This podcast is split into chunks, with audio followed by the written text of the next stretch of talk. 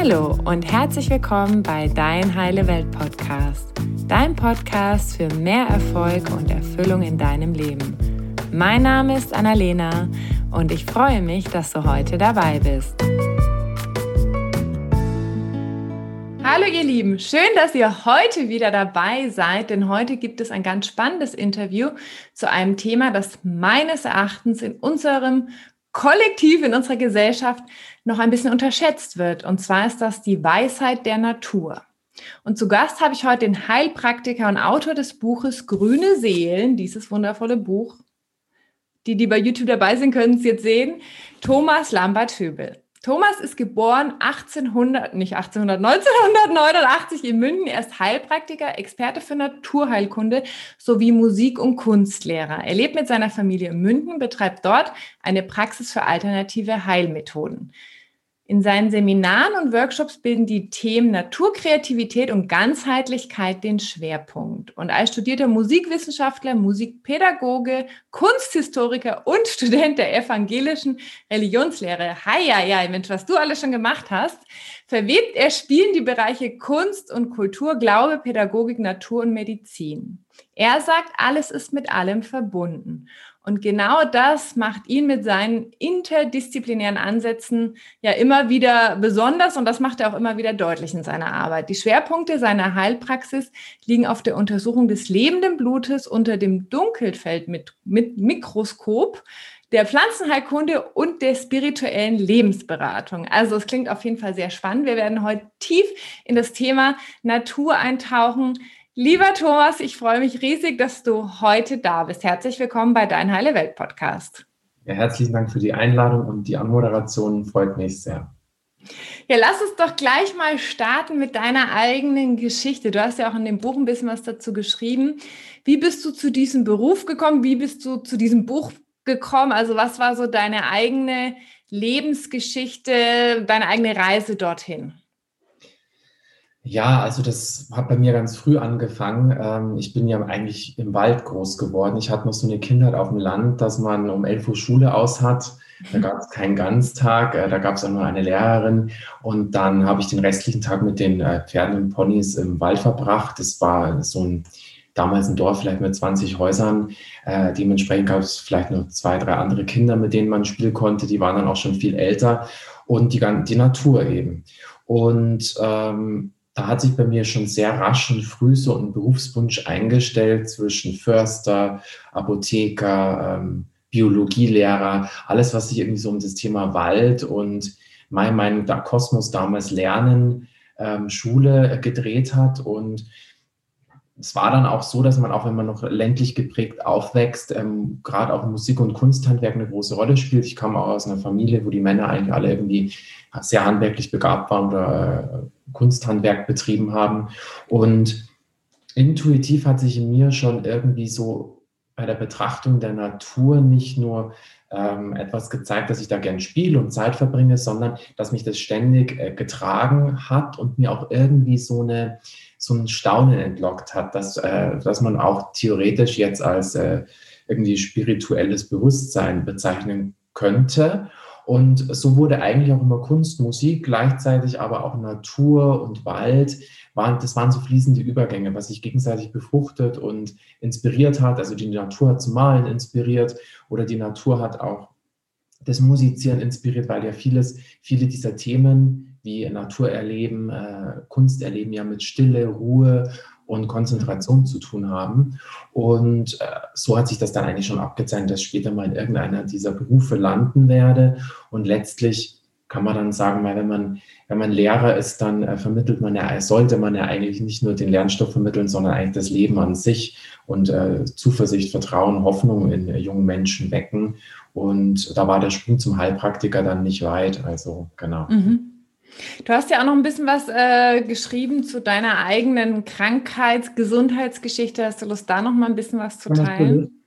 Klar, also ich glaube, auch Heilpraktiker wird man ja äh, nicht so, ähm, weil man den Beruf erbt, sagen wir mal jetzt mal viele äh, junge Menschen, die Lehrer werden, Ärzte, Rechtsanwälte, erben das ja letztlich von ihren Eltern schon. wir wachsen ja alle irgendwie in unseren Blasen auf. Und ähm, Beim Heilpraktiker ist es ein bisschen anders. Das ist meistens für die meisten, also Menschen, die diesen Beruf ergreifen, so ein Zweitberuf. Die waren dann mhm. vorher vielleicht Pädagoge, Krankenschwester, Physiotherapeut. Hm, also immer irgendetwas, was mit, was mit Menschen zu tun hat. Oder sie werden Heilpraktiker aus einer eigenen Krise heraus. Also bei mir war es beides. Mhm. Das ist das lebenslange Lernen, was eh ein wichtiges Thema ist, finde ich derzeit und eine eigene Erkrankung. Wenn man zum Beispiel autoimmun erkrankt ist, und bei mir war es eben Rheuma, in jungen Jahren, wenn du, äh, wenn du Musik studiert hast, Zeichnen studiert hast, ich meine, äh, hm. da bist du schon äh, ungeduldig und möchtest, äh, möchtest eine Strategie entwickeln, wie du mit dieser Krankheit umgehen kannst, sie besiegst, wie auch immer. Und da war ich natürlich so verloren, wie die meisten in unserer Gesellschaft, wenn sie äh, Kassenpatienten sind. Hm und musste mich da eigentlich selber raushangeln. Da hat mir einerseits Religion viel geholfen, darum bin ich auch bald noch Religionslehrer. Also Spiritualität, natürlich die Naturverbundenheit, aber ähm, der Weg dann auch zu sagen, ähm, man entscheidet selbst. Man ähm, nimmt die Krankheit an, man heilt sie vielleicht nicht, aber man schaut sich die Mechanismen an, körperlich, psychisch und äh, nimmt auch nicht das erste Angebot immer an. Also bei mir war es so, die Medikamente sind ja auch heute gut, aber zum Beispiel eine Option ist, dass man bei Rheuma, also bei dem, es gibt ja sehr viele verschiedene Arten von Rheuma, das Immunsystem so supprimiert, dass es eben nicht, nicht mehr existent ist und sozusagen auch keine Entzündungsprozesse mehr stattfinden können, sprich du hast keine rheumatische Entzündung mehr. Hat aber die Folge, dass man insofern abhängig ist von den Medikamenten, die lange Jahre zu nehmen, eingeschränkt ist äh, restlichen Leben, ja, sich natürlich nicht mit nichts anstecken sollte, gleichzeitig auch in der Berufstätigkeit eingeschränkt ist, es natürlich auch den Weg frei macht für alle anderen Erkrankungen, die man mit einem gesunden oder fitten Immunsystem letztlich abwehren könnte, selbst äh, also Krebserkrankungen. Und heute ist es eben so, dass wenn du zum Fahrrad gehst, du das Angebot bekommst, du bekommst einen Aufklärungsbogen mit und dann heißt es, mhm. haben 14 Tage Zeit, Lunge röntgen, alle Impfungen nachholen und dann fangen wir gleich an ähm, hit hard äh, and early sozusagen. Und wenn man da nicht die richtigen Partner an seiner Seite hat, dann sagt man mal schnell zu Dingen Ja, die man vielleicht auch anders hinbekommen hätte, weil Fakt ist, und dann ist die Geschichte eigentlich erzählt, in diesem Stadium fragt eigentlich keiner nach. Mhm. Naja, sag mal, wie lebst du? Äh, was denkst du? Wie ernährst du dich? Mhm. Was stresst dich? Können wir das alles erstmal aufräumen und dann machen wir den nächsten Schritt. Unglaublich ja. schwer zu finden.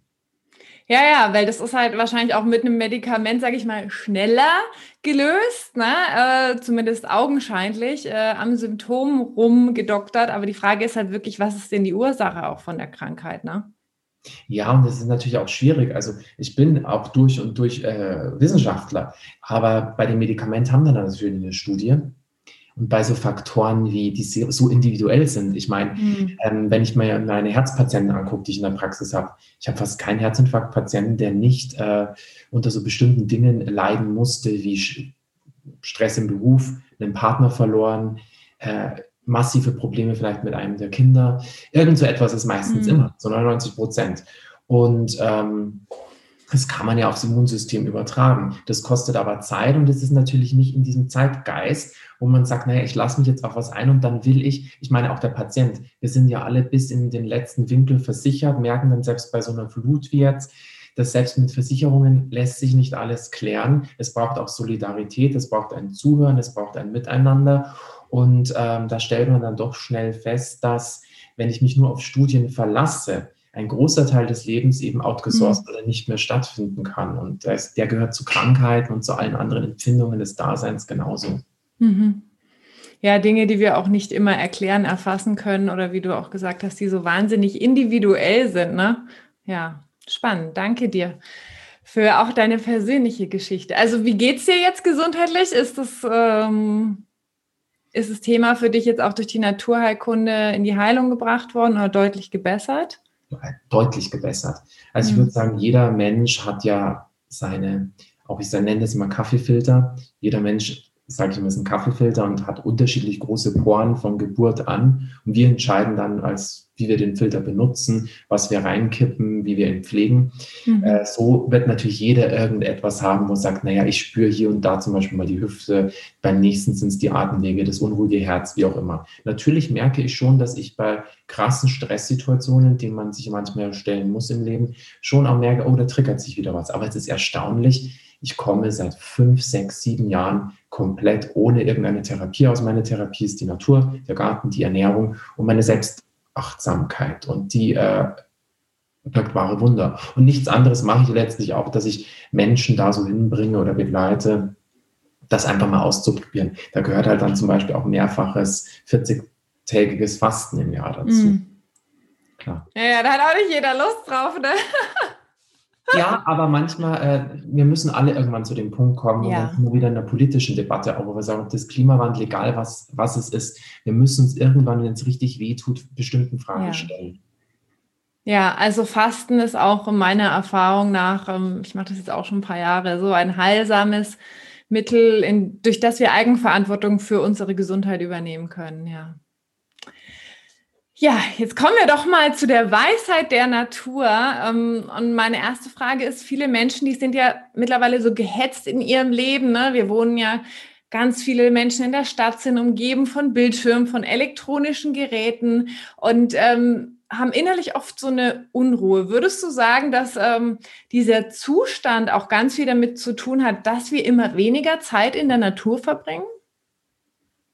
Ja, schon. Und uns auch mit den zu wenig mit den Themen beschäftigen, die aus der Natur beziehungsweise um das Wort Natur herum stattfinden. Mhm. Also es geht ja nicht nur darum, wandern zu gehen oder irgendwie klettern oder irgendwie die Natur vielleicht irgendwie mit Blumen auf dem Balkon anzupflanzen, sondern wie ich es auch in meinem Buch eigentlich vermitteln wollte, darum habe ich es auch grüne Seele genannt, um mhm. zu erklären, dass die ganze Substanz, also alles, was uns im Urmenschlichen letztlich ausmacht, ja immer eine Analogie letztlich ist, also eine, eine Analogie des Kosmos und der Natur. Und dann gehören natürlich so Fragen auch dazu. Ich meine, es beginnt dann damit, wie bewege ich mich zur Arbeit? Also die Natur ist jetzt nicht nur ein Baum oder ein Wald, sondern mein Bewegungsapparat selbst. Wie bewege ich mich? Wie benutze ich meinen Körper? Das geht auch so weit, dass ich sage, mit welchen Materialien umgebe ich mich? Also wie bin ich praktisch eingerichtet in meiner Wohnung? Was esse ich? Äh, auch wie verhalte ich mich gegenüber meinen Mitmenschen. Und das ist eigentlich äh, total wichtig, weil wenn wir jetzt im Biologieunterricht mit den Kindern in der Schule sind, dann haben wir Verhaltensbiologie und erklären das, wie so ein Delfinrudel funktioniert, etc. Auch das ist ja alles Natur.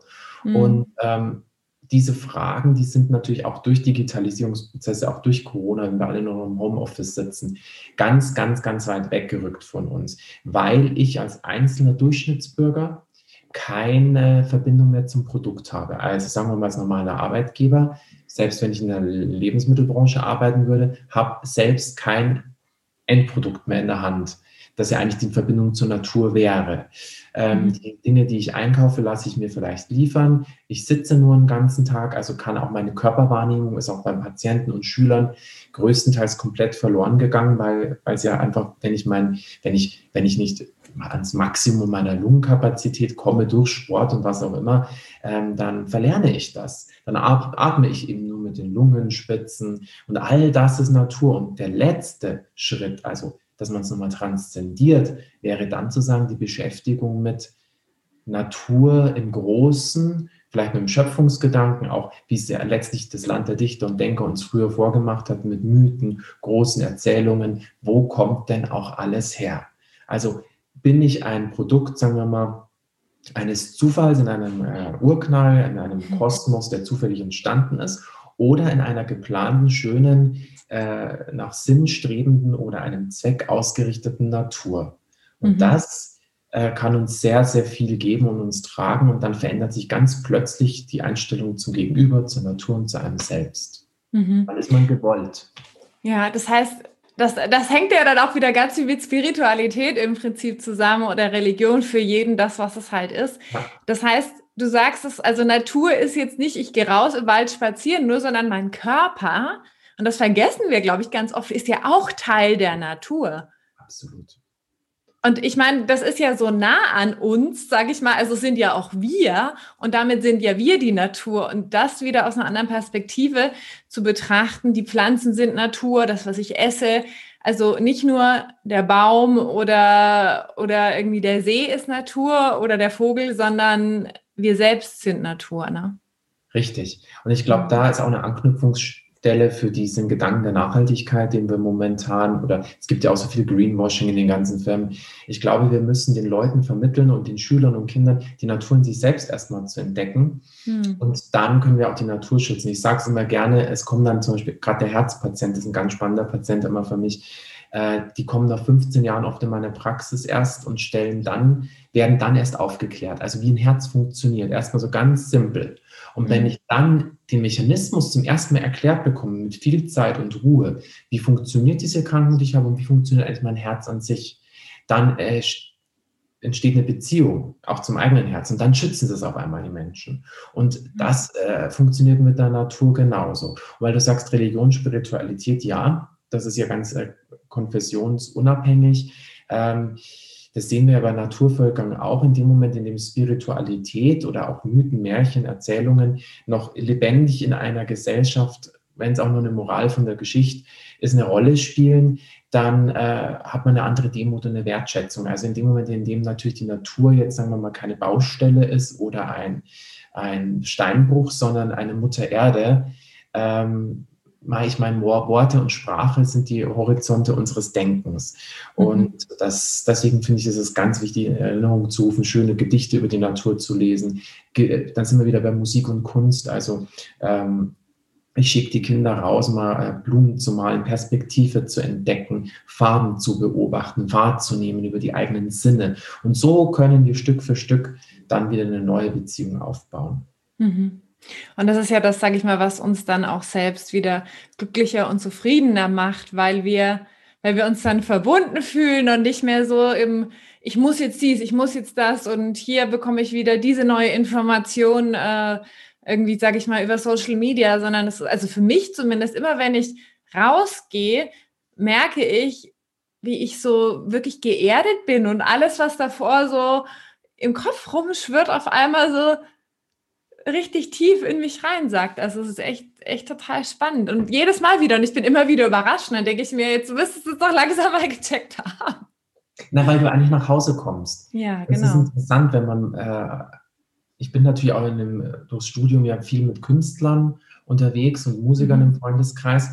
Und da herrschte noch so dieser Gedanke aus dem 19. Jahrhundert, der, der Künstler muss leiden, die Abgründe des Lebens, der Beziehungen erkennen. Mm. Ein Künstler kann gar nicht lange in einer Beziehung bleiben, da muss immer was sein. Und aus diesem Schmerz, aus dem Chaos heraus wird geschaffen. Das ist ja so, so die dunkle Romantik noch. Ich habe festgestellt, dadurch, dass ich auch so ein Naturmensch bin, also um kreativ, ich habe auch ein Hörbuch äh, zu meinem äh, Buch erstellt, also es sind über 600 Minuten und einen eigenen Soundtrack haben wir dazu produziert mit dem Verlag ich kann nur kreativ sein, wenn ich Ruhe und Frieden in mir spüre. Mhm. Und da ist die Natur, Natur, Natur äh, super. Also ich liebe das. Ich kann in 12 Grad kaltem Wasser ewig baden. Ich finde das so toll, wenn man nachher friert, wenn alles taub ist, wenn bei jedem Wetter rausgehen. Äh, ist herrlich, auch die Gartenarbeit. Also ich, ich glaube, ich nutze den ersten Sonnenstrahl, die ersten Sonnenstrahlen aus und bin schon nur im Garten und um 6 Uhr in der Früh schon barfuß im Gras. Gibt nichts Besseres. Mhm. Für die Kreativität und für die Erholung, ja.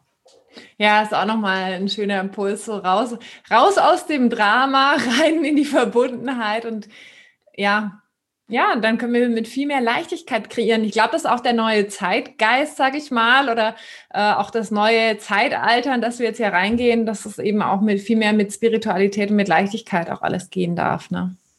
Das ist ganz wichtig. Also dieses Durchquälen. Gut, ich bin schon, äh, gerade was so auch junge Erwachsene angeht, was Schule angeht, ich sage schon immer, wir brauchen auch ein Muss, weil das ist das, was mich der Garten zum Beispiel gelehrt hat. Wenn man einen Garten hat und den pflegt, ähm, das ist nicht so dieses, was man noch so aus der Reformpädagogik vielleicht über, übertrieben haben, dieses, was kommt, das kommt und dann erschellt es sich selbst heraus und es wird sich schon entwickeln. Naja, das ist bei einem Garten nicht so, weil du hast dann im Garten diese Zwiesprache zwischen echter wilder Natur und dann mhm. Auch dem Ziel, wie du ihn kultivierst. Und da gibt es schon auch sehr viel Muss. Also dieses äh, zum Wachstum gezwungen werden, äh, das ist schon auch äh, da. Und da komme ich auch regelmäßig an meine eigenen Grenzen. Darum sage ich immer so, mein Garten ist auch so mein Mahnmal, mich mhm. auch zu erinnern, dass ich auch äh, in der Ernährung vielleicht gesund bleibe, mehr produziere und zu sagen, boah, ich habe nur einen ganzen äh, Kopf voll dem Gemüse und dem Obst. Da brauchst du jetzt eigentlich nicht einkaufen gehen, auch wenn es so schön ist, da den Bioladen zu äh, gehen. Und es gibt ja sehr praktisch sämtliche Sünden auch in, in, im Bio-Format. Nee, jetzt erstmal alles weg. Ähm, das ist schon auch äh, hart. Also, und das äh, ist das Gleiche mit der Kunst. Ich sage immer, die Natur, der Garten funktioniert genau wie ein Kunstwerk. Wenn du Kindern oder Jugendlichen nicht vermittelst, dass es deine 10.000 Stunden beim Sport braucht, bei der Kunst, bei der klassischen Musik, beim Zeichnen, beim Rechnen, dann, wenn du das nicht erreichst, dann masterst du es nicht. Dann ist Leidenschaft natürlich wichtig und Vorbild. Und das ist dann die Aufgabe von uns, würde ich sagen, 30 plus. Wir müssen die Vorbilder liefern, wir müssen die Hand reichen und dann ist müssen, wollen und entdecken eigentlich so ein Kreislauf, der mhm.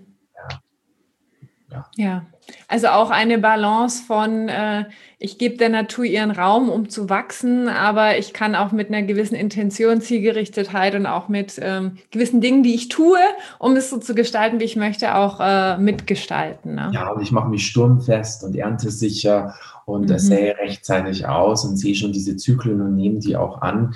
Ähm, der Unterschied ist bloß so, dass wir natürlich viel an Wertschätzung verloren haben. Ich meine, wir sind ja so eine standardisierte Gesellschaft, mhm. in der mhm. natürlich dann immer Sommer oder Frühling ist und äh, bestimmte Produkte und Menschen immer praktisch ähnlich auszusehen haben und die Leistung, die Performance letztlich aufrechterhalten werden soll. Und dann sind wir wieder beim Thema Transformation und Wandlung, dass wir eigentlich, wenn wir, weil wir kommen aus der Natur, die Natur beobachten, all unsere Lebensphasen. Da braucht es gar keine Neuentdeckungen mehr, äh, psychologische. Ich meine, Hildegard von Bingen hat den Freud auch schon vorgegriffen, indem sie die Natur als Analogie betrachtet hat. Wir haben unsere Zyklen, wir haben unsere Lebensalter.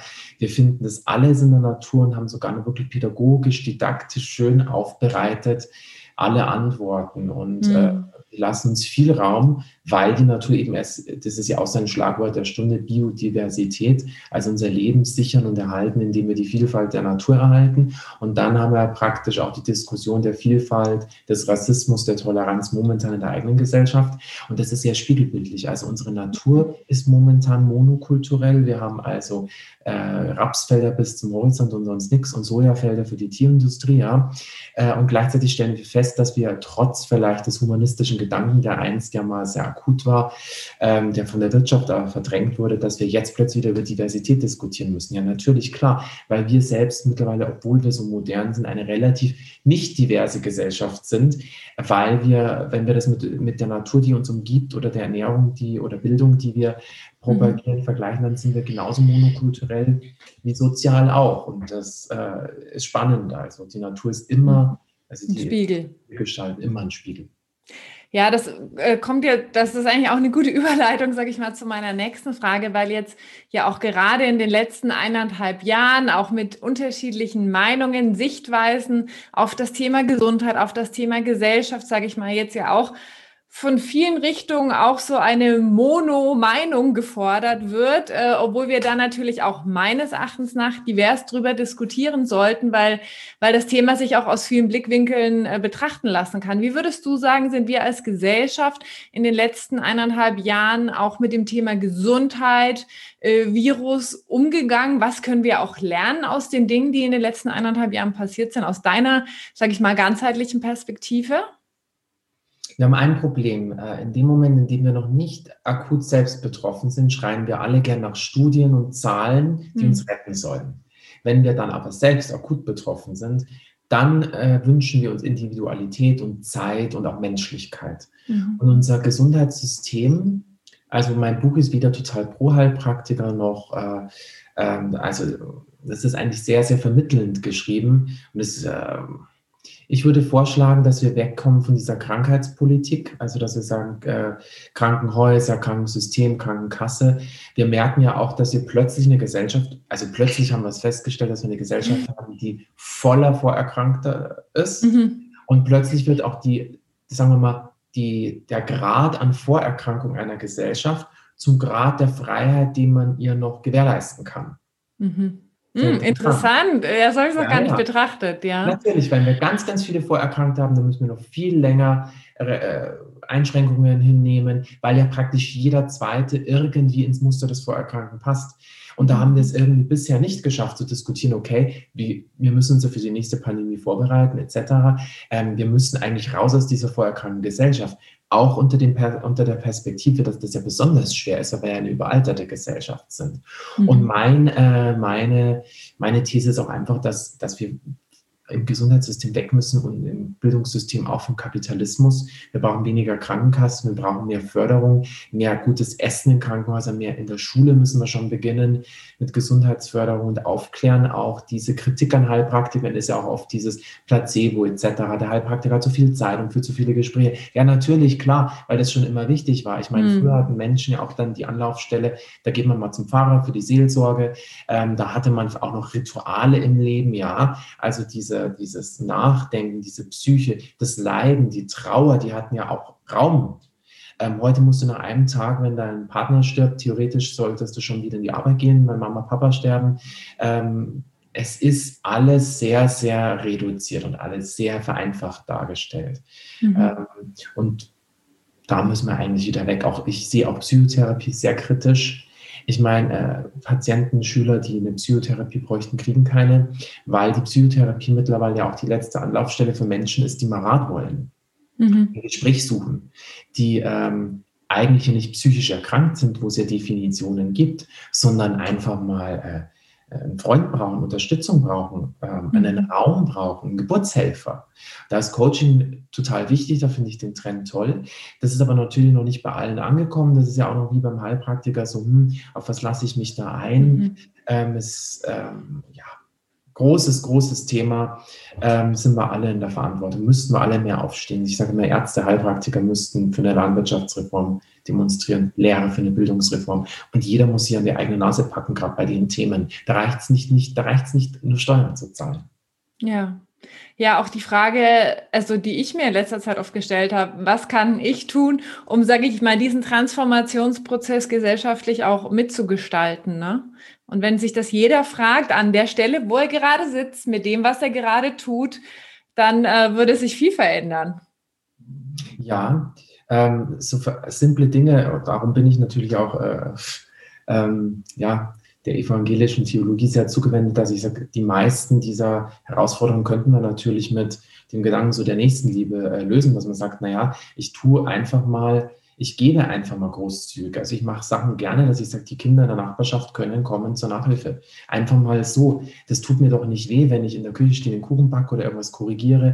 Wenn drei, vier Kinder draußen mal einen Aufsatz schreiben, äh, der eine spielt Klavier, der andere macht das. Äh, Tauschbörsen. Es gibt so viele Apps, wo man in der Nachbarschaft sich schon engagieren kann und sagen kann, welche alten Leute brauchen im Garten irgendwie eine Hilfe, was äh, kann ich da leisten, was kriege ich vielleicht zurück, wer sittet dafür mal mein Baby. Also diese äh, ganz typischen Sachen, die natürlich heute nicht mehr so funktionieren, weil alles sehr anonym ist und ähm, natürlich auch sehr immer im digitalen Raum alles. Ähm, die würden uns schon weit bringen. Das würde uns schon weit bringen und auch einfach auch mal ähm, eine neue Frustrationstoleranz zu entwickeln. Also wirklich sich an Meinungen reiben, äh, in Schulen, in Unis, ähm, am Arbeitsplatz diskutieren, ähm, sich das auch trauen, mal unterschiedlicher Meinung zu sein und trotzdem sich noch herzlich zu begegnen, mhm. wären wichtige Herausforderungen, ja. Ja, gerade bei der aktuellen Diskussion habe ich festgestellt, ist es häufig sehr schwierig, so dass dann alle Seiten direkt sagen, nee, mach mal einen Themawechsel so, ne? Und das natürlich, das ist dann wieder nicht die Diversität, ne, von der du ja vorhin auch gesprochen hast, die wir sowohl in der Natur brauchen als auch in der Gesellschaft und die ja auch dieses Leben so spannend und so bunt macht. Also ich liebe das mit meinem Freund, mich irgendwo im Café zu setzen und einfach nur Menschen zu beobachten und zu sehen, wie vielfältig die alleine in ihrer Form sind, in ihrer Größe, in ihrer Ausstrahlung, in ihrer Gangart, in ihrer Haltung. Also wenn ich jetzt irgendwie, keine Ahnung, wie viele Menschen malen müsste, dann würden mir vielleicht 200 einfallen und dann wüsste ich doch gar nicht mehr, ah, wie könnte ich denn jetzt noch ein anderes Gesicht malen oder einen Körper. Aber die Natur hat ja so eine Fülle und Vielfalt geschaffen. Das ist ja eigentlich unglaublich, oder? Ja, und da, natürlich folgt der Körper ja auch immer der äh, Psyche. Und mhm. das ist ja die Psyche dem Körper. Also das ist so ein Wechselspiel. Sehr spannend zu beobachten, wie sich Leute verändern, wenn die dann tatsächlich mein erstes Rezept mal in die Tat umsetzen, mehr in die Natur gehen, mehr mhm. in ihren Garten auf Vordermann bringen, ähm, Eisbaden, äh, kalte Duschen wechseln, mhm. wieder das Gesicht schon anders aussieht. Aber ich weiß, was du meinst, ja. Ähm, das sind große Herausforderungen und ähm, da glaube ich, kann sich aber jeder eigentlich schon auch engagieren. Also ähm, das ist wieder das Positive an der Digitalisierung. Da können wir schon ähm, äh, großen Wirkungsgrad erzielen. Da, da reicht es nicht immer zu leiten, sondern ähm, sich gegenseitig auch einzuladen, ja, mitzumachen. Mhm. Ja, du warst ja gerade, sag ich mal, schon bei diesen konkreten Dingen auch in der Natur. Und ich habe ja davor schon zu dir gesagt, du hast in deinem Buch ja auch viele, sag ich mal, Rituale oder Übungen, Möglichkeiten, die wir machen können, um wieder uns mehr mit der Natur zu verbinden und auch diese transformierende Kraft für uns zu nutzen. Hast du Lust, da mal ein, zwei Übungen oder Impulse zu teilen, die jeder für sich mit nach Hause und mit in die Natur, also mit in den Wald oder wohin auch immer auch nehmen kann? Also, was unglaublich wichtig ist, was jedem Patienten gut tut, äh, diese Atemübungen, die ich im Buch schildere, durchzuführen. Mhm. Äh, Atemübungen können ja ganz einfach sein, aber sie zwingen uns dazu, Zeit für uns selbst zu nehmen. Also Atemübungen, äh, das A und O in der Naturheilkunde. Da geht es gar nicht darum, irgendwie jetzt wie vielleicht im Yoga auch bestimmte äh, Ziele damit zu verfolgen, sondern sich einfach mal dem Atem bewusst zu werden, sich zu sortieren. Hat jeder schon gehört, hat jeder schon mal in der Schule ausprobiert und so. Die wenigsten praktizieren es aber äh, täglich und bewusst. Mhm. Dann. Ähm, was wäre denn da, also ich, ich mag es immer ganz gern konkret, ja. was wäre denn eine mögliche Atemübung, die man ganz leicht mit wenig Zeitaufwand in seinen Alltag integrieren kann? Kannst du da mal ein Beispiel machen? Ich mag zum Beispiel, äh, die ist eigentlich ganz simpel erklärt, so eine Atemübung fürs Zwerchfell, die ist sehr, sehr wichtig, mhm. dass ich so tief wie ich nur kann einatme. Einfach das mal zu trainieren, wirklich bis zum geht nicht mehr einatmen, die Lungen füllen. Und dann durch gespitzte Lippen, wie wenn ich einen Luftballon ausblase, ausatmen und mal nur beobachten, wie lang kann ich dann ausatmen. Mhm. Immer nur diese Fragestellung das mal beobachten. Wie lang kann ich den, den letzten, wirklich den letzten Atemzug wieder nach außen bringen? Mhm. Und dann kombiniert man diese Übung so, dass man, wenn man wirklich merkt, jetzt habe ich fast den, das alles ausgeatmet, kippe ich mich nach vorne vom Stuhl, mhm. ja, und versuche dann, ich brauche dann eigentlich dringend Atemluft, beim mhm. Aufwärts bewegen, Luft anzusaugen. Halte den Mund geschlossen und die Nase. Das ist schon mal alles. Also so tief wie möglich einatmen, die ganze Luft im Sitzen ausatmen. Und dann, wenn ich merke, jetzt ist sie wirklich weg, ist keine Luft mehr da, gehe ich nochmal nach unten zwischen die Beine, sauge, sauge, sauge, sauge, sauge an. Und dann spüre ich auch zwischen den Rippen, im Rippenbogen, spüre ich tatsächlich mein Zwerchfell. Ja, das habe ich auch gerade gemerkt. Das heißt, ich saug dann an, mach also Mund zu und Nase zu. Ein richtiges Vakuum erzeugen, genau. Und wie lange halte ich das? Ja, so gerade wie du es aushältst. Und wenn du es natürlich okay. drei, vier Mal machst, dann wird es ja immer besser. Hm. Und Zwerchfell ist ja auch ein ganz, ganz wichtiger Atemmuskel. Und das, das ist schon mal was, was sehr, sehr viel bewirkt. Also auf körperlicher Ebene auch. Und das, die absolute Empfehlung ist Fasten. Ich weiß, das will keiner mhm. hören, viele Medien das hören. Aber ihr, ja. könnt, ihr, könnt, ja auf verschiedene Arten und Weise fasten. Ihr könnt ja fasten, dass er sagt, mhm. ich verzichte jetzt mal 14 Tage auf mein Handy. Mhm. Ich verzichte vielleicht mal 14 Tage auf Schokolade nur. Aber am besten macht er diese Fastenübung aus meinem Buch. Also wirklich auch, wo es um Ernährung, um Zellerneuerung geht. Und ihr werdet feststellen, jeder Patient, der zum Beispiel zu mir in die Heilpraxis kommt, wenn er dafür geeignet ist, jetzt sagen wir mal, das muss man dann natürlich vorher klären, äh, nicht für jeden ist Fasten geeignet, aber für die meisten, äh, tun sich kleine Wunder auf nach sieben, acht oder zehn Tagen. Also da passieren Sachen wie, es kommt jemand wegen, ähm, sagen wir mal, der Schilddrüse. Mhm. Dann stellt der, diejenige Person mal fest, dass nach den zehn Tagen Fasten auf einmal die ganzen geschwollenen Lymphknoten, die sie seit zwölf, mhm. 13 Jahren hat, auf einmal sich auflösen und auch weg sind. Oder dass Menschen feststellen, ähm, sie kommen eigentlich wegen einer Herzsache oder Diabetes, stellen aber fest, das Hautbild hat sich komplett verbessert. Eine wunderbare Haut wieder. Keine Entzündungen mehr. Das sind alles so mhm. Nebenprodukte vom Fasten. Und wenn man tatsächlich mal fastet und in der Zeit viel in die Natur geht und Atemübungen macht, dann werdet ihr feststellen, was für Träume da hochkommen. Mhm. Also Traumtagebuch führen, gucken, welche Ängste, Gedanken triggert das in mir. Also solche Ausnahmesituationen, in denen ich mich auch von physischen Belangen trenne, ja, auch mhm. von Süchten. Und ähm, was sind meine Ängste? Werde ich euphorisch? Lache ich mehr? Mhm ärgert mich irgendwas, was stößt mir auf, wortwörtlich, was für Konflikte ergeben sich in der mhm. Zeit, will ich vielleicht einfach nur schlafen und das dann in einem Gespräch auch wieder analysieren vielleicht, sich jemanden suchen, darüber sprechen, austauschen. Mhm. Ähm, das ist schon, da ist schon ganz viel passiert dann.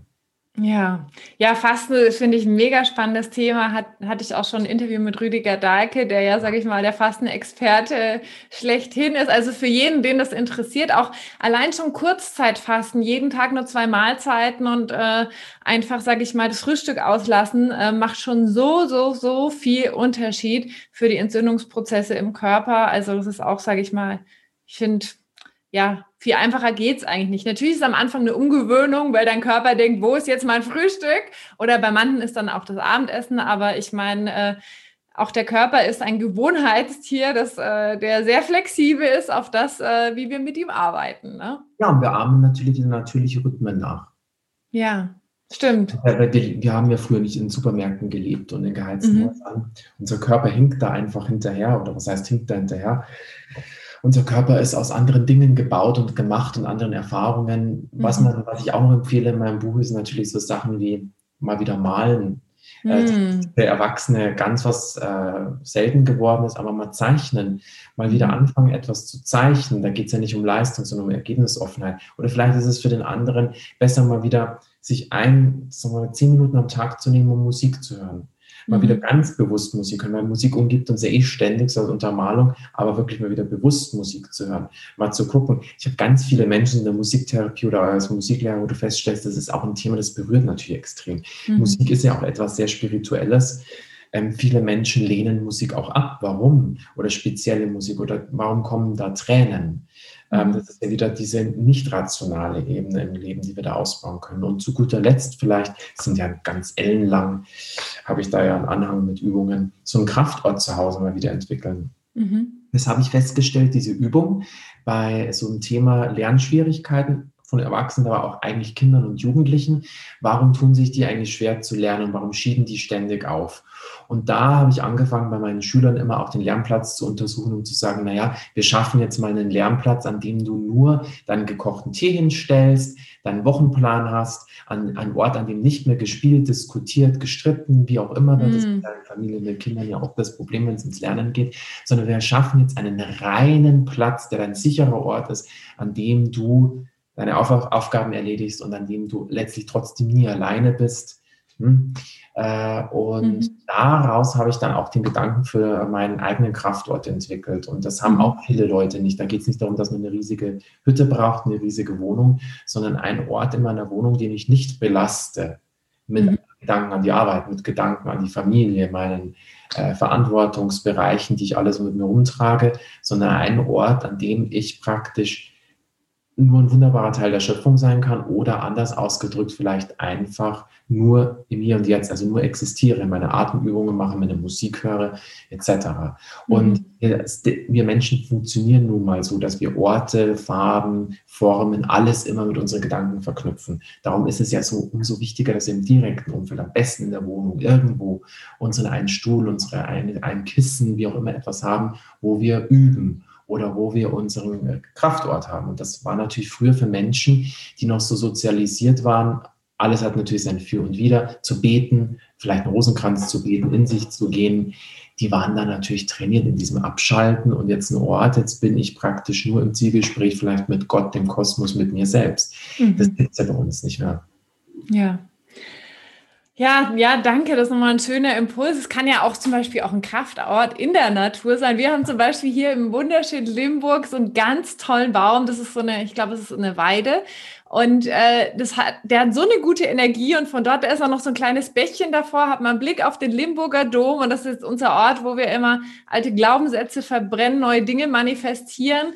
Und dieser Ort hat einfach so eine schöne Energie und sowas haben wir ja alle, sage ich mal, in unserem Umfeld, irgendwo in der Natur, irgendein Ort, wo wir sagen, oh Mensch, hier ist aber schön. Und dann wirklich ganz bewusst diesen Ort auch öfter aufzusuchen und zu sagen, das ist jetzt mein Kraftort. Ich meine, das ist ja auch unsere Intention, unsere Aufmerksamkeit, die wir dann auch an diesen Ort geben, der den auch ja dann zu etwas noch Besondererem macht. Ne? Ja, und dann verknüpfen wir das vielleicht noch, nehmen uns also aus unserem Kraftort, wo wir gerne im Urlaub sind, was mhm. mit in die Wohnung. Ich habe zum Beispiel auch so einen Ort in meiner Wohnung, wo ich dann diese Steine von meinem Kraftort oder auch immer wieder Blumen oder ich sammle dann auch mir den Tee übers Jahr zusammen, dann weiß ich, wenn ich den trinke, habe ich eine mhm. persönliche Beziehung wieder zu diesen Dingen, äh, den Kraftort am besten noch in die Wohnung da mit reinholen. Ähm, ja, genau. Ja. Richtig schön. Du hast ja auch noch was über Rituale geschrieben, ne? Dass Rituale auch so wichtig sind für uns Menschen. Kannst du da auch noch einen Impuls dazu Absolut, teilen? Klar.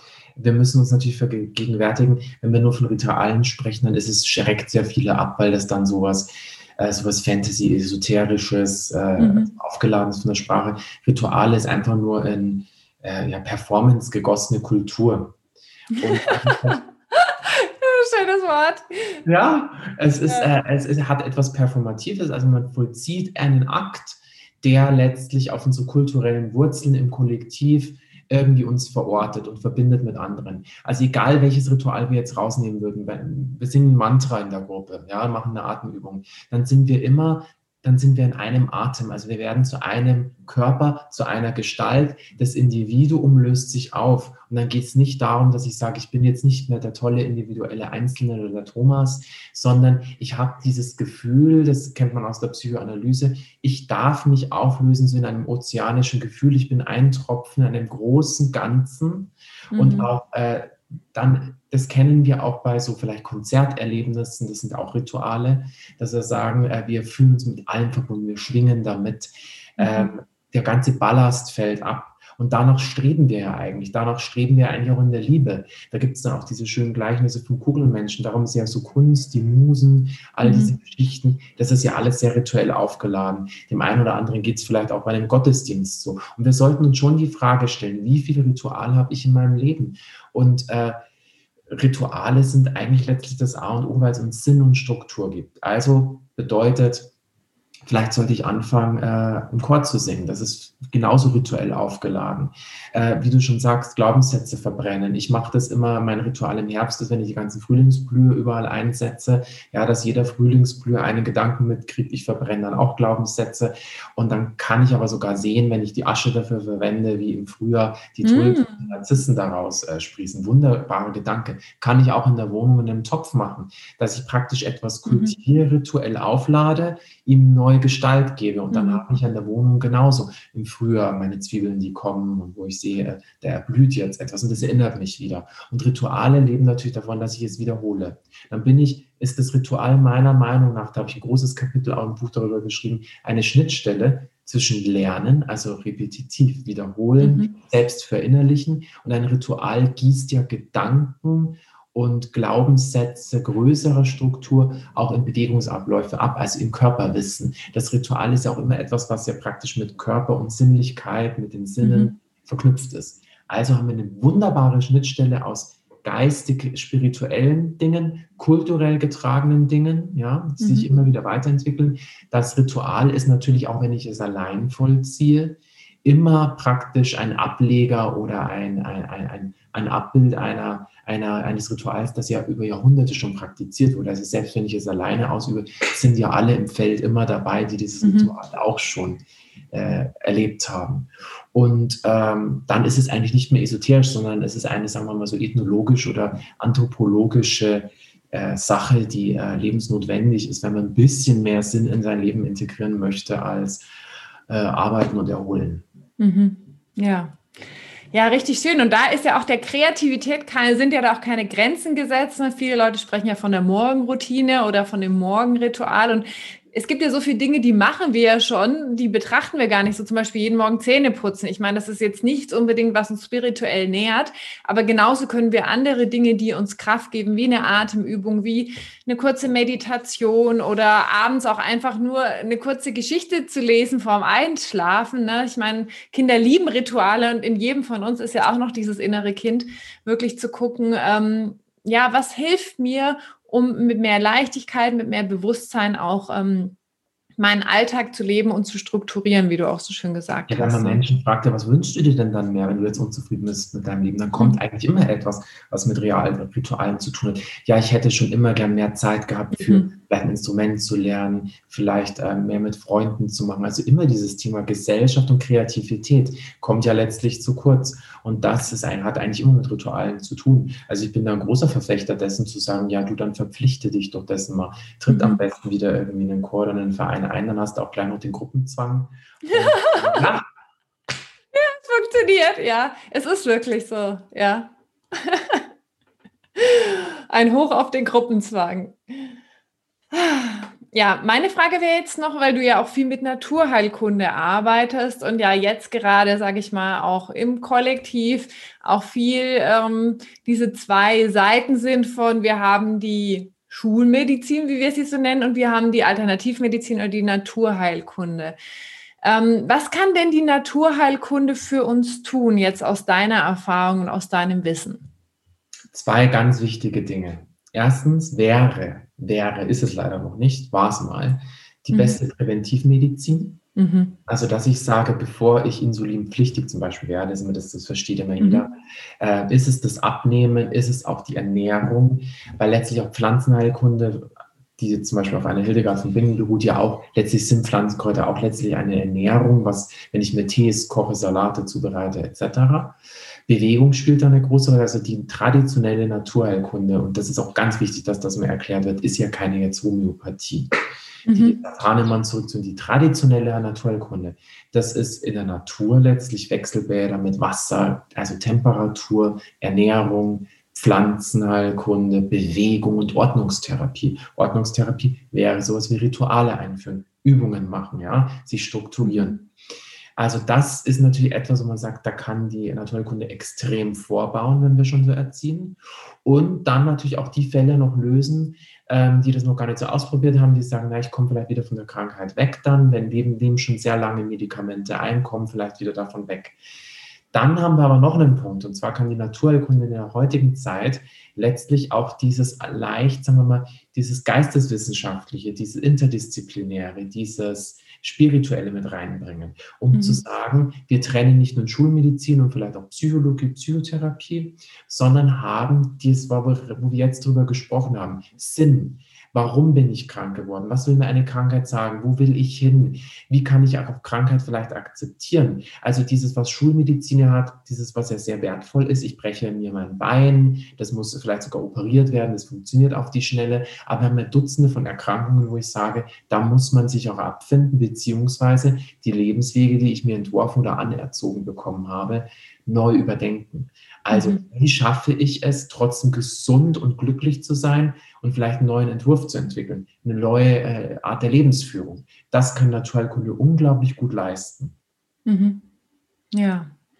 Ja, und hat auch wieder so, sag ich mal, diese ganzheitliche Betrachtung von uns Menschen, dieses äh, Körper, Geist, Seele miteinander zu verbinden, weil ja in der Schulmedizin ist es ja der Körper und die Psyche und irgendwie mittlerweile verstehen die auch, dass da ein bisschen Verbindung da ist, aber meines Erachtens ist da noch viel mehr Verbindung und, und um wieder zu gucken, wie hängt denn alles ineinander und was entsteht dadurch. Ne? Ja, die Naturheilkunde bringt ja auch noch so ein moralisches, ethisches und äh, gesellschaftliche Verpflichtungen mhm. rein. Also dieses zu sagen, naja, wenn ich mich jetzt mit dem Thema Ernährung beschäftige, oh, da hängt ja ein Rattenschwanz dran, dass ich sage, was ist da mit Arbeitsplätzen, äh, Wertschätzung, äh, wenn ich mich mit dem Thema Stress auch seelisch auseinandersetze. Also welche Eindrücke können für meine Seele gut sein und welche schlecht. Mhm. Also das selektiert oder wirft ja auch schon wieder Verantwortungen, große Fragen auf, äh, die, denen sich vielleicht jetzt ein Arzt gar nicht stellt, wenn er sagt, naja, verschreibe heute zum hundertsten Mal den Blutdrucksenker. Äh, da bin ich eigentlich aus der Pflicht heraus, dass ich sage, na, warum haben denn Leute, sind dann alle Menschen zurzeit so unter Druck? Sollte mhm. ich da vielleicht, ist das auch meine Domäne? Aber da sagt dann der Erste wieder vielleicht, um, da halte ich mich mal raus. Der Psychotherapeut sagt vielleicht, plädiert vielleicht noch für Gesundheit am Arbeitsplatz, hört aber schon auf zu erkennen, dass Gesundheit am Arbeitsplatz eben nicht nur bedeutet, bekomme ich mal mit Mitarbeiterjahresgespräch, das einigermaßen wertschätzend formuliert ist, sondern wie sieht es denn mit Arbeitsverträgen aus, wie sieht es denn mit Ernährung am Arbeitsplatz, Licht etc. aus. Mhm. Da hält sich der auch schon wieder raus. Und darum sage ich immer, ist eigentlich so der Heilpraktiker oder die Naturheilkunde so ein Mischmasch so ein mhm. Brückenbauer, wo alles mal auch noch so zusammenkommt. Und da ist ja die Urmutter der, sage ich mal, der Naturheilkunde und Heilpraktiker Hildegard von Bingen, sind, die hat ja im 13. Jahrhundert gelebt, die hat sozusagen alles so abgedeckt. Die war Theologin, hat dann den Kranken aber Musik vorgespielt, hat Kunsttherapie mit denen betrieben, hat dann den Ernährungsplan geschrieben, hat dann noch Heilkräuter äh, gesammelt und mhm. verabreicht und hat den Menschen als Kosmos verstanden. Und das ist ja auch das, was jetzt beim Klimawandel wichtig ist, dass wir zum Beispiel nicht nur über CO2 sprechen, weil dann haben wir das Plastik immer noch im Meer. Wenn wir nur über Blutdruck sprechen, dann senken wir den vielleicht, ja, wir haben immer noch das, was weiß ich, die kaputte Einstellung, den Stress oder das kaputte Knie. Und das ist Ganzheitlichkeit, ja. Mhm. Ja, da haben wir eigentlich die Frage schon beantwortet mit der Ganzheitlichkeit. ja, ja, wirklich wieder und dafür gehört ja auch ganz viel, äh, dafür wird auch ganz viel Zeit benötigt, ne? Weil natürlich der Arzt, der guckt, sage ich mal, okay, wie ist der Blutdruck, äh, dann bekommst du das. Der Psychotherapeut guckt, was was ist hier. Und jeder guckt, sage ich mal, nur einen gewissen Teil an äh, von diesem Menschen, der ja wie ein Kosmos ist. Jeder von uns ist ja so vielfältig wie wie ein Universum äh, in sich eigentlich. Und äh, ja, dafür brauchen wir mehr Zeit mehr Achtsamkeit. Ja, und ne? das ist ja auch dieser Zeitgeist. Das war ja, wir kommen, sagen wir mal so aus, vielleicht aus der historisch gesehen, ja auch aus einer Zeit von mir aus des Absolutismus oder der Kirchenherrschaft, wo wir sagen, naja, das war ja toll, dass wir die Natur erforscht haben, aber das mhm. schafft ja noch lange keinen Gott ab.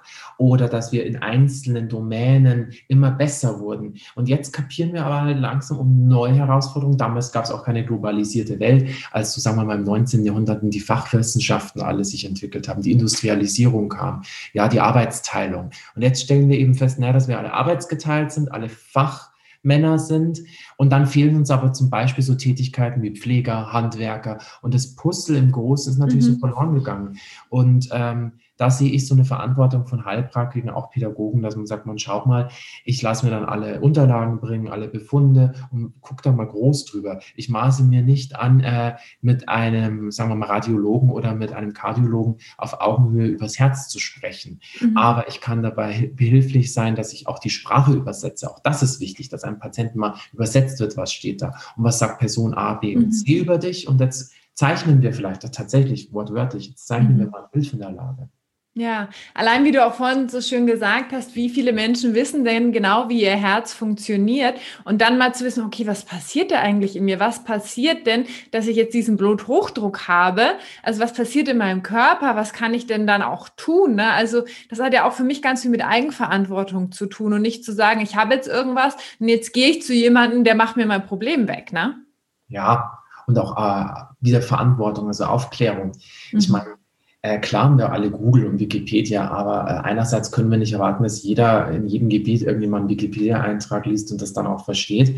Und gleichzeitig ist es schon auch wichtig, ähm, dass man, dass man eine Anlaufstelle hat, wo einem jemand einfach die Dinge wirklich erklärt. Und das fehlt in der Schule und das fehlt, in der Gesundheits, mhm. äh, im Gesundheitssystem. Und oft habe ich, ich glaube, ich habe schon vielen Menschen damit einfach nur helfen können, dass ich gesagt habe, du, wir nehmen uns jetzt einfach mal eine Sitzung Zeit und dann erkläre ich dir mal, schreib mal alle Fragen auf, die du dazu hast. Das sind ja oft äh, keine ratio, rational beantwortbaren Fragen, sondern ans Leben an sich, wenn man vielleicht krank oder unglücklich ist.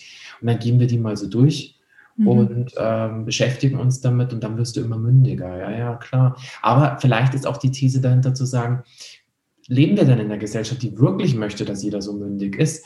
Denn ich meine, wenn alles in einzelnen Fachdisziplinen untergliedert ist, dann ist ja auch das Berufsleben des Einzelnen abhängig davon, dass er der Fachmann bleibt. Also das mhm. stelle ich schon oft fest, dass Menschen wie ich es, teilweise ist es sehr wird es sehr begrüßt, aber oft stößt es auch auf Ablehnung, wenn Fachmänner feststellen, oh, da vermittelt jetzt jemand, da guckt einer nochmal rein, macht mhm. auf, stellt auch nochmal Fragen oder zieht Analogien. Ist manchmal gar nicht so gewollt. Mhm. Ja, ja, aber du hast ja auch gesagt, dann werden wir ja auch zu mündigeren Individuen und das ist halt die Frage, ob das auch gewollt ist. Klar. Ja. So, aber unsere Entscheidung, ob wir das jetzt tun, ne? So, jeder für sich. Schön. Mensch, das war heute auch ein sehr philosophisches Gespräch. Jetzt kommen meine letzten vier Fragen. Oder hast du noch was hinzuzufügen dazu? Nein, okay. Meine erste Frage ist, lieber Thomas, was sind denn deine drei größten Learnings bzw. Weisheiten, die du bis zum heutigen Zeitpunkt in deinem Leben gelernt hast? Ich musste dringend lernen, äh, auch immer noch. Also weniger ist mehr, mhm. bisschen bremsen, äh, langsam machen. Ähm, zweitens äh, Geduld, mich in Geduld üben. Ich war ein sehr ungeduldiger Mensch, werde jetzt immer geduldiger hm. Mir gegenüber der Natur auch und den Schülern und so. ähm, genau, und äh, ich musste tatsächlich lernen, äh, mehr in den Körper zu gehen. Ähm, ich habe das jetzt äh, die letzten Jahre natürlich kultiviert und geschafft, das mehr zu verbinden.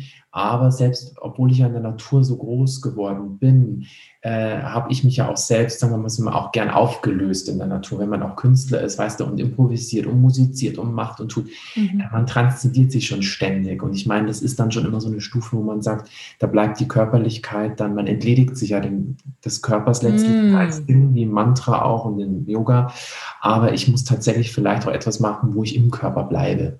Mm. Also Körper, die Körperlichkeit auch zuwenden, ja. Ja, also auch wieder da die Ganzheitlichkeit, ne? Körper, Geist, Seele. Für mich war es wichtig zu sagen, es gibt ja viele, die sagen, ich muss mit Glaubenssätzen arbeiten, Spiritualität entwickeln, Kreativität. Nee, bei mir war es eher so, dass ich sage, ich muss echt hart lernen, äh, Sport, an körperliche Grenzen öfter mal gehen, auch diese mhm. Atmung und sowas, das habe ich äh, im Erwachsenenwerden dann erst lernen müssen. Mhm. Dankeschön. Was bedeutet für dich Heilung? Genau, Heilung bedeutet für mich keine, also keine, keine Wiederherstellung eines alten Ichs, dass ich sage, ich habe vielleicht jetzt sagen wir mal ein Rheuma oder ähm, und möchte wieder gesund werden, wie es einst war. Das ist ja der Zeitgeist, auch was das Altern angeht. Ich werde nicht alt, ich restauriere mich so lange, bis ich einfach wieder äh, was weiß ich, die junge Frau von damals war, ähm, sondern ich glaube, dass es bei Heilung darum geht, Sinn zu finden und Sinn zu suchen. Ähm, und dann werden Krücken und Herausforderungen und Krankheiten und Steine, die einem im Weg gelegt werden, bekommen dann auf einmal einen Sinn und man kann auch vielleicht eine Situation, die auch in gewisser Weise auswegslos erscheint, ähm, immer noch was Positives abgewinnen. Und dann entsteht auch so ein Prinzip Hoffnung. Eben nicht Hoffnung auf völlige Gesundheit, sondern Hoffnung, dass sich einer der kleinen Bausteine, weil das Leben besteht nur aus vielen kleinen Einzelbausteinen, mhm. immer zum Guten wenden kann. Mhm. Genau. Ja, schön. Wenn du eine Sache auf dieser Welt ändern könntest, was wäre das?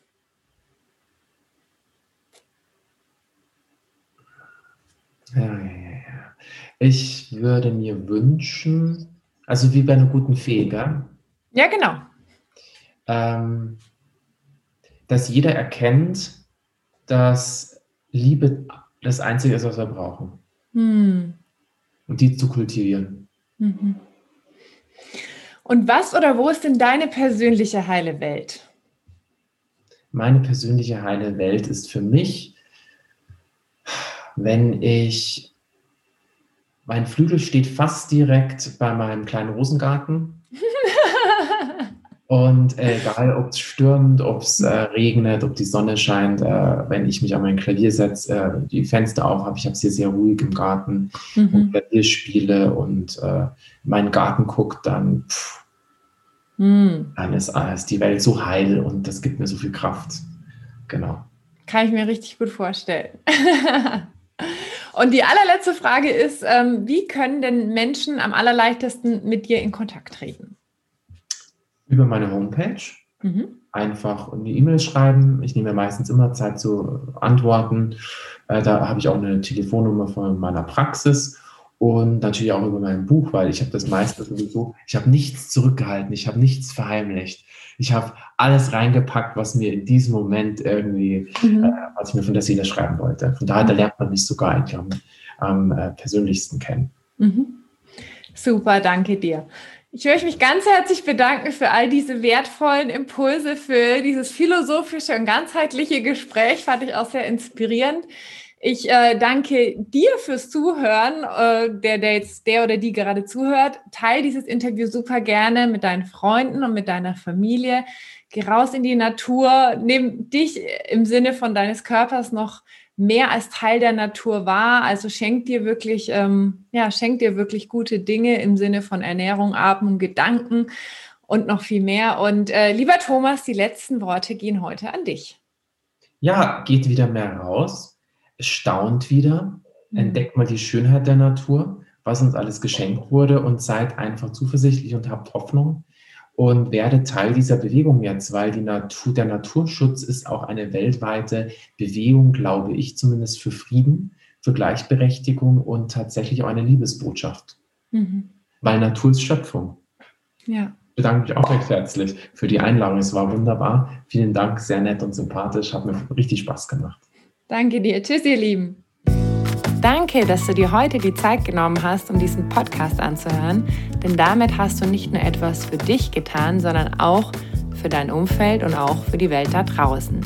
Wenn dir diese Folge gefallen hat, dann freue ich mich, wenn du den Podcast bewertest und mit deinen Freunden und deiner Familie teilst.